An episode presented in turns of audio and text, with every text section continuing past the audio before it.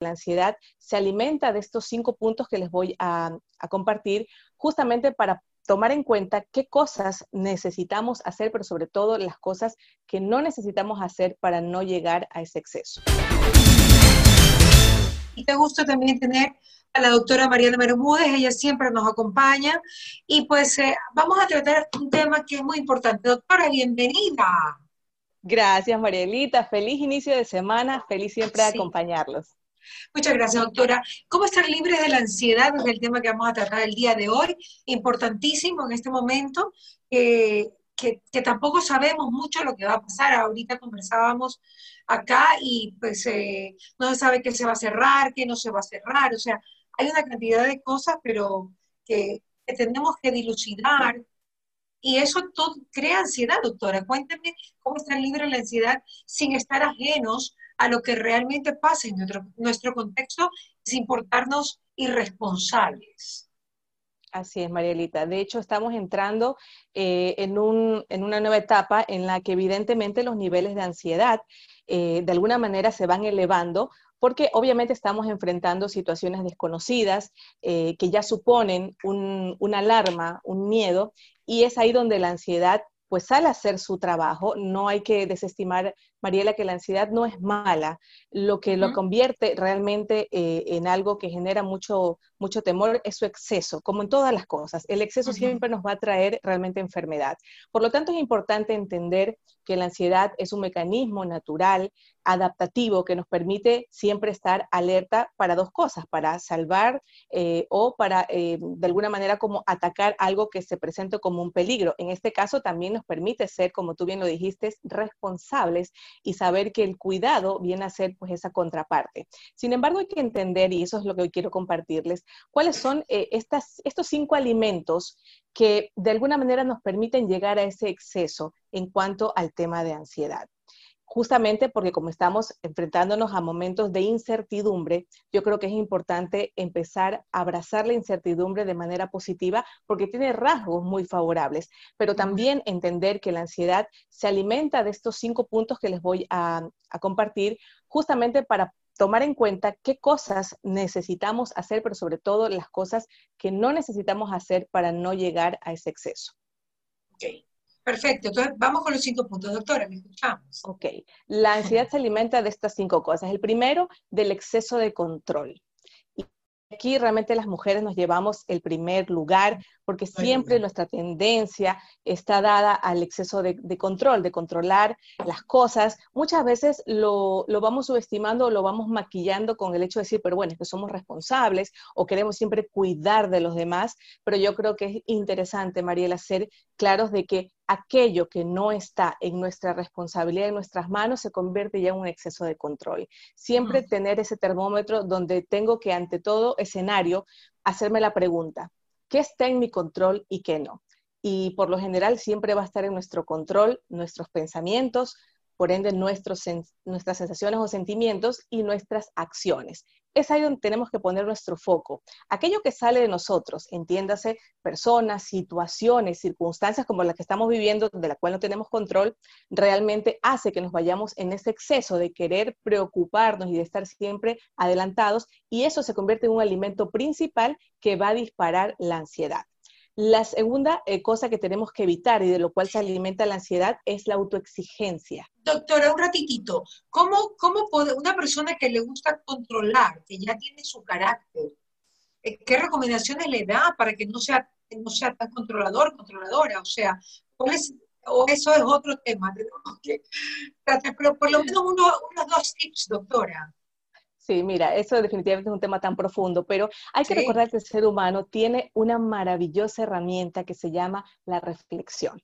Entonces, en qué, un mundo, reflexión. Ya, la reflexión. Ok, en un mundo donde cada vez se nos está mostrando tal cual su naturaleza volátil, porque obviamente el mundo va cambiando de una manera muy rápida y que ahora se nos está mostrando de esa forma, nos tiene que llevar a ese espacio reflexivo, donde justamente te decía hace un momento, ¿qué está en mi control? ¿Puedo controlar la pandemia? Obviamente no. ¿Puedo controlar eh, el nivel de contagios? No. Lo que puedo controlar sí es cuidarme y el cuidado no quiere decir que tengo que necesariamente aislarme. El cuidado radica en mis pensamientos, en mantener mi sistema autoinmune elevado, en alimentarme bien, en hacer deportes, en enfocarme en cosas que realmente alimentan mi alma, mi espíritu, mi cuerpo y entonces sí estaré mejor preparada para lo que es inevitable, que es el no saber qué va a pasar día con día, pero lo que sí puedo tomar control es saber cómo estoy mientras espero ver lo que pasa. Ok, perfecto. Ahora sí, mucho mejor. Vamos al segundo punto.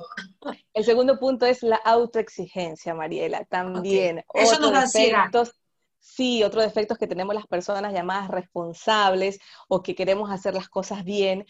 Eh, hay que entender que podemos ser tan duros y esto radica en la forma como nos hablamos. Recordemos que somos la persona con la que despertamos conversando y con la que dormimos desperta, conversando. Es decir, nuestro diálogo interior corresponde a la voz que más vamos a escuchar durante toda nuestra vida. Por lo tanto, ese diálogo debe de ser un diálogo inteligente, compasivo, motivador, mm. eh, exigente, pero no en esa exigencia que realmente radica en el temor. Ya ves que muchas veces en esa autoexigencia lo que hacemos es castigarnos cuando decimos, pero qué tonta que soy, pero ¿por qué no hice esto? Pero no alcancé a hacerlo de acá, cuando realmente necesitamos tener esa mirada compasiva que nos va a permitir eh, hacer que las cosas funcionen, pero cuando nos autoexigimos, disparamos la ansiedad porque nos ponemos en el peor escenario, nos ponemos como que ya todo se va a acabar cuando en realidad necesitamos esa voz em, que nos transmita la paz de saber que estamos a salvo y estamos bien. Y con eso definitivamente podemos avanzar. Por eso, doctora, yo quiero aportar con el hecho de que es importante aprenderse versículos de las escrituras. Por ejemplo, esfuérzate y sé valiente. Por ejemplo, si Dios está contigo, ¿quién contra ti?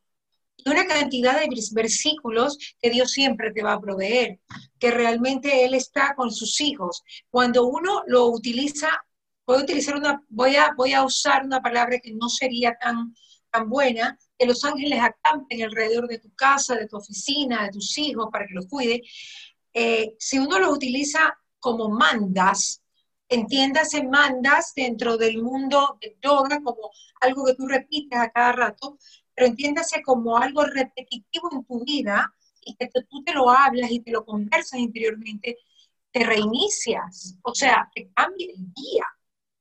Con, una sola, con un solo versículo de las escrituras te cambia el día, doctora, y eso es lo que usted dice es muy cierto. Totalmente, y eso corresponde a nuestra programación neurolingüística y de ahí la importancia también de desarrollar nuestra parte espiritual, nuestra fe, que es parte del alimento que nos damos y que es lo que, lo que contamos justamente frente a estas situaciones que van a inevitablemente venir. La importancia es que, doctora, nosotros no somos, no, a ver, por ejemplo, si mi hija está en Europa, donde el COVID está en todo su... ¿Qué puedo hacer yo? Que los ángeles acampen alrededor de ella, no puedo hacer más. Dígame qué puedo hacer. Donde yo me enfoco en eso, me muero. Y yo creo que le pasa a mucha gente que está viviendo esta pandemia. Así es. Por eso la importancia de que para minimizar esta autoexigencia, que a veces incluso es eh, un, fruto del ego, porque creemos o pensamos o fantaseamos que podemos controlar aquello que está fuera de nosotros, realmente lo vamos a poder hacer justamente con esta programación. ¿Cuáles son nuestras palabras? ¿Cuáles son nuestro diálogo? Eh, es muy interesante preguntarnos, si yo tuviera una amiga que me hable como yo me hablo, ¿seguiría siendo amiga mía? Muchas veces somos tan crueles, Mariela, y entonces realmente a veces no le permitimos a nadie que nos hable feo, pero a nosotros sí. Por lo tanto, esa autoexigencia la vamos a cambiar justamente con el lenguaje que tú hablas, un lenguaje de fe, un lenguaje positivo, un lenguaje que nos permita ubicarnos en el aquí y el ahora. Y ese lenguaje siempre nos va a permitir situarnos en el que hoy, en este momento, estoy bien, estoy a salvo, eh, Dios está conmigo, todo está bien, nos va a ayudar a permitirnos vivir el aquí y el ahora de una manera mucho más tranquila y mucho más segura. Maravilloso. Punto tres. Punto tres, la sobrepreocupación. Y cuando digo sobrepreocupación... Es parecida, eso es parecida. Bueno, la sobrepreocupación radica en que en vez de enfocarnos en lo que también está en nuestras manos, que es el hecho de ocuparme, me sobrepreocupo cuando intento también eh, en esto muy parecido a la autoexigencia y a este exceso de control, pretender pensar que si me preocupo más, voy a tener mucha más, mucho más resultado. Exactamente, ¿no? Y esto definitivamente es algo que tenemos que entender que es un alimento letal para la ansiedad. Siempre el hecho de enfocarnos en qué está en nuestras manos o como decía pues este, este proverbio chino que se hizo tan universal, si este problema tiene solución, ¿para qué me preocupo? Y si no tiene solución, ¿para qué me preocupo? Porque fíjate que esta preocupación realmente significa como estar en una mecedora moviéndonos. No nos va a llevar a ningún lugar, pero sí posiblemente va a ocupar mucha de nuestra energía. Muy bien, lindo. Ok, doctora, perfecto. Sigamos entonces. La cuarta, la cuarta Mariela. Lo cuarto que alimenta la ansiedad es la negación. Y aquí también me gustaría enfatizar muchísimo porque no te imaginas la cantidad de personas que caen en esta negación, es decir, de no confesar que hay un tema de ansiedad, en decir, no, no, no, todo está muy bien, yo soy así. No, es que yo siempre soy nerviosa o yo siempre soy preocupona, pero realmente la negación no nos permite aceptar que hay un problema de ansiedad, que la ansiedad mínimamente es muy normal y va a ocurrir siempre en situaciones específicas, cuando vamos a dar un examen, cuando tenemos una entrevista, cuando tenemos algo que obviamente es importante, se va a elevar nuestra ansiedad y posiblemente no nos va a dar ganas de comer o por el contrario nos va a dar ganas de comer muchísimo, de comernos las uñas o de no poder dormir, pero son casos eventuales. Cuando esto ya se presenta durante días, semanas y meses, tenemos que entender que estamos ante un trastorno de ansiedad que tiene cura, y eso es lo importante entender, porque hay mucha gente que no lo quiere aceptar justamente por temor a ser señalado o a pensar que está enfermo, y realmente no. De tres personas en el mundo, dos hemos de experimentar en la vida trastornos de ansiedad y depresión, justamente por las situaciones que nos va a tocar enfrentar, pero realmente cuando reconocemos los síntomas, y aquí es importante para quienes nos escuchan y ven, que empiecen a reconocerse cuáles son estos síntomas. Y los síntomas radican en este miedo inminente en esta sensación de fatiga o baja depresión, en esta sensación de indefensión o incapacidad. La persona se siente inmovilizada frente a una situación preocupante. En cuanto a los físicos, son sudoración, taquicardia, insomnio, zumbido de los oídos, eh, problemas gastrointestinales. Hay personas que sienten que no pueden respirar muy bien o que sienten que algo pasa con su estómago.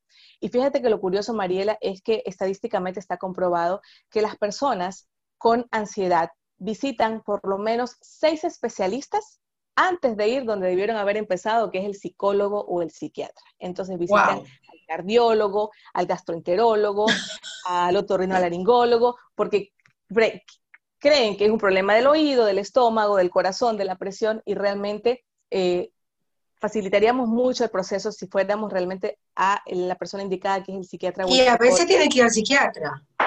Sí, por supuesto, y no hay que realmente estigmatizar eso, Mariela, porque hay que entender que cuando el cerebro eh, se excede en esta forma de afrontamiento a la ansiedad hace que su sistema de afrontamiento a la ansiedad se desregularice, es decir, que ya no puede hacerlo por sí mismo momentáneamente. Entonces aquí no aplica mucho el hecho de que tienes que poner de tu parte, tienes que estar bien, porque ya el sistema no lo puede hacer. Por lo tanto, es importante siempre esta mirada temporal del tratamiento psicofarmacológico que nos va a permitir a través de la medicación regular estos picos de ansiedad que ya de por sí no pueden hacerlo por sí mismo y una vez que se autorregulan, pues ya entonces la persona estará en capacidad de volver a retomar su normalidad, pero sobre todo pues de tener una mirada muy distinta, de atender aquellas cosas que provocan su ansiedad y que tienen que ver también con temas emocionales. Por eso es importantísimo la interconsulta entre el psiquiatra y el psicólogo. Muy bien. Y tenemos ya, ya los tenemos todos. Uy, pasaron rápido, doctora. el último, que es realmente lo que alimenta la ansiedad, Mariela, y esto, aunque pareciera un tema em, tanto social, no lo es. Y es el hecho de las amistades tóxicas. Los ambientes tóxicos también son un alimento para la ansiedad. Y aquí también es importante mirar alrededor. ¿Cuáles son las personas que me rodean? Recuerden que somos el resultado de las cinco personas con las cuales convivimos y conversamos cercanamente. Por lo tanto, sí, reconozco que hay un tema de ansiedad. Y además, siempre estoy conversando con aquella amiga que 11 de la noche empieza a enviar noticias de que la pandemia está desbordada, de que nos vamos a morir, pues obviamente tengo que reconocer que con todo lo que la quiero, es una amiga tóxica que ahora mismo en mi ansiedad no me aporta. Que no le voy a contestar a las 11 de la noche. Yo sí tengo amigas que no les contesto de noche, porque, porque ya las tengo ubicadas, que, que me alteran. Entonces, yo sé que no voy a dormir después de hablar con ellas. Entonces, a ellas me hago la loca y no le contesto hasta el otro día, que ya estoy pues preparada, pero mi sueño es que no me lo quite nadie, pues, ¿no? El sueño es sagrado.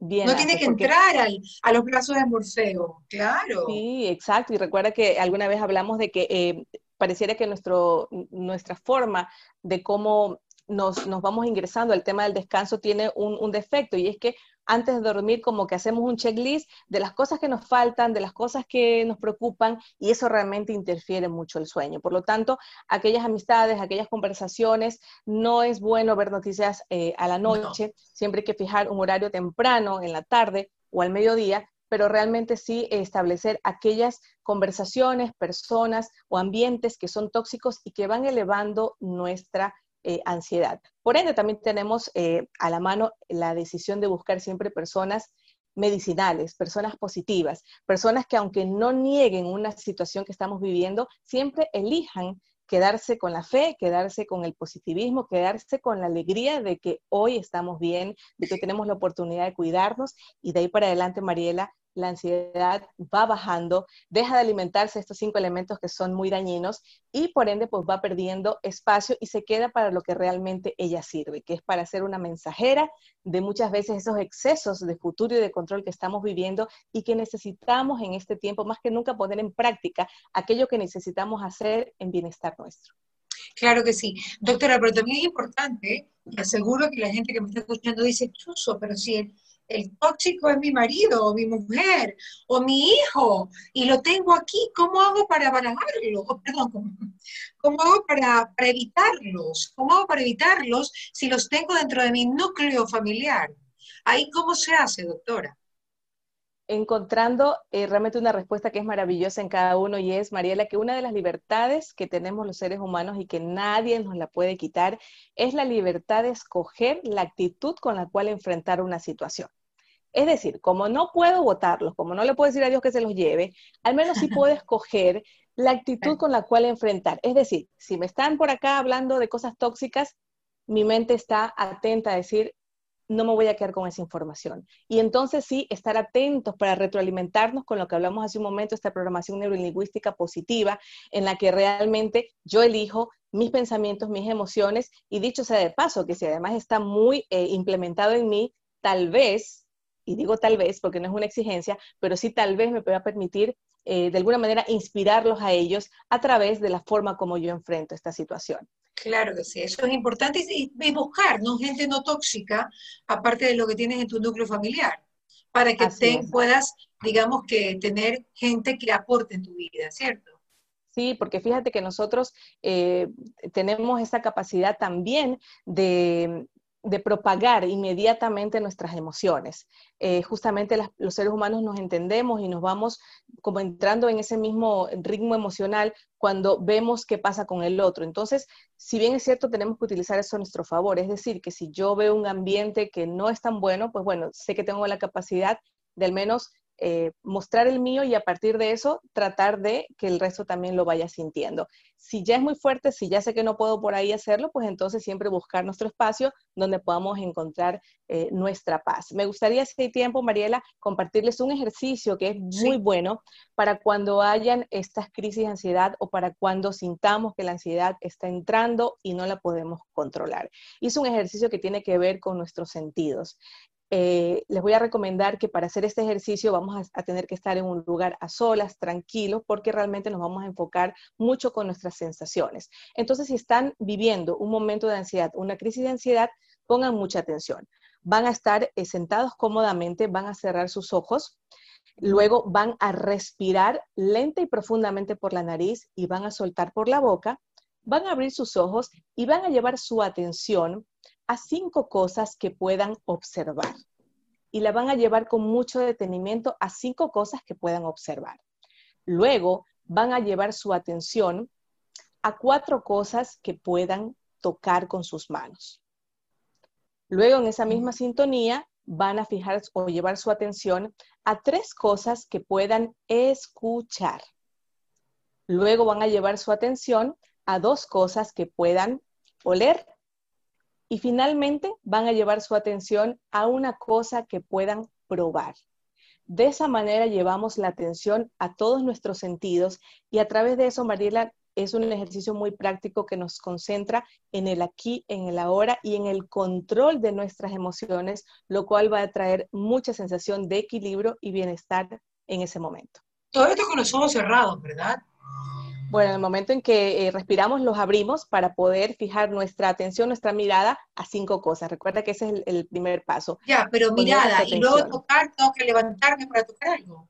Claro, exactamente. O trata de poner alrededor cosas que tú puedas tocar. Generalmente las sensaciones que provocan bienestar son eh, superficies lisas, em, peluchitos, alguna cosa suave. Entonces eso va a permitir... Y luego eh, escuchar, ponemos radiofuego para escuchar algo lindo, ya, ok.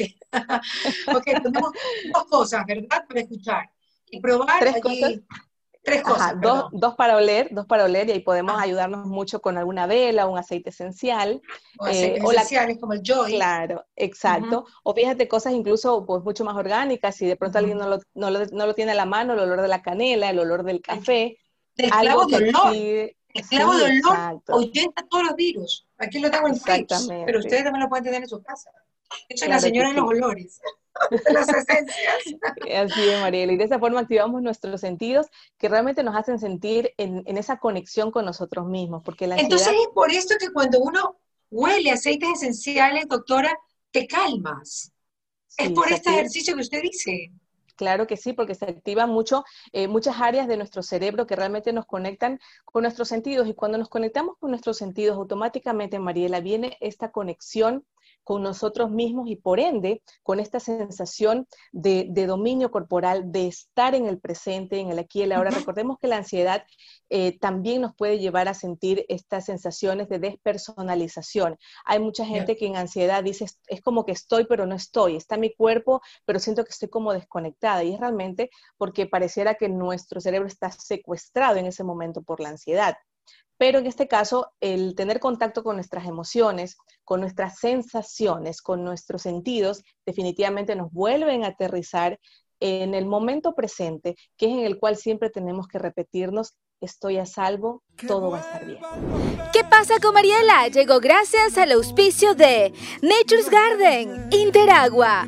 Banco del Pacífico, Municipio de Guayaquil, EMAPAC, Produbanco, Ceviches de la Rumiñahui, Blemil, Vitafos, Municipio de Quito, Mave, McCormick, Municipio de Milagro, Vita Leche, Visa.